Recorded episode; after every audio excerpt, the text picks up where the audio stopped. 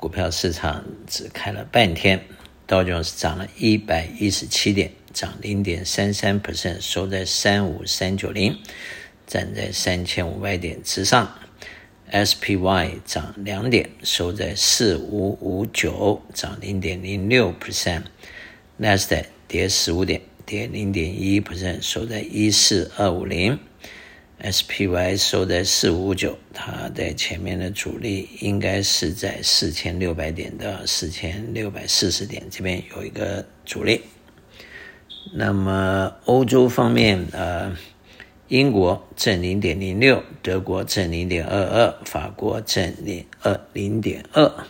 亚洲方面，日本正零点五二，香港恒生负一点九六，中国上海负零点六六。代表恐慌和这个摊粉的指数在六十八，六十八是偏高了，中间是五十，填报了十八。一般来讲，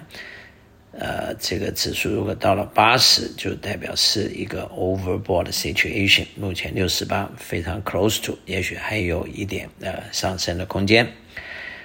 美元指数跌到一百零三点四二，美元跌，通常黄金就会涨，所以黄金今天涨上了两千块钱。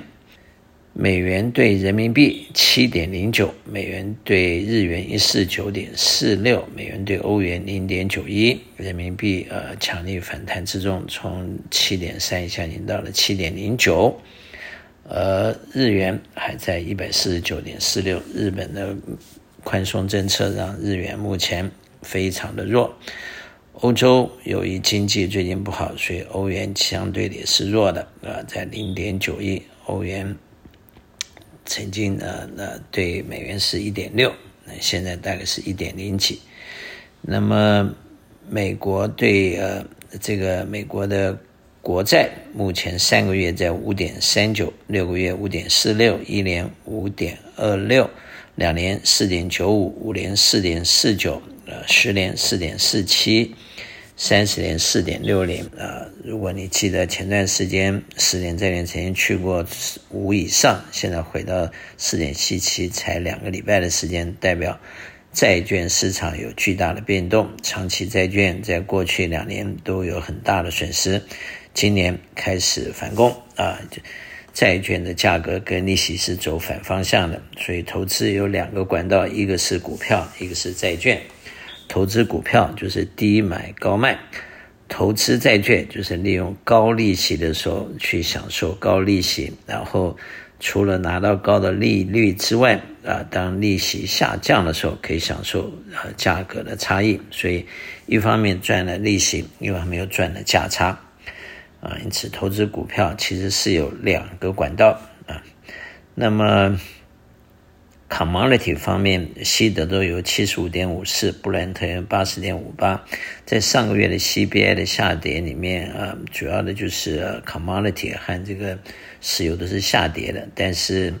在房租和这个呃 Service 就是薪水方面，并没有太太大的这个跌幅，因此 Core Rates 从四点一掉了四点零，全面性的 CPI 从三点七跌到三点二。但是如果 core rate 在四距离 two percent 还这么远的话，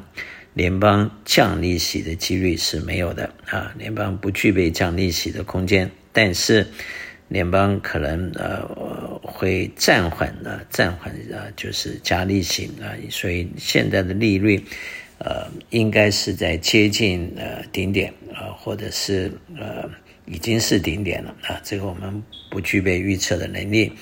不过很多事情都是事后才知道，所以做事后的诸葛亮啊，没有什么用啊，不具备预测能力也就不要预测。那么黄金现在两千块钱，呃，小麦五百七十七块，铜价三百八十三块，三百八铜价略微上升啊，因为美元跌的时候，通常黄金是涨的。那么，呃，除了这个之外，呃，和通膨的这个指数啊，下面其实最主要的就是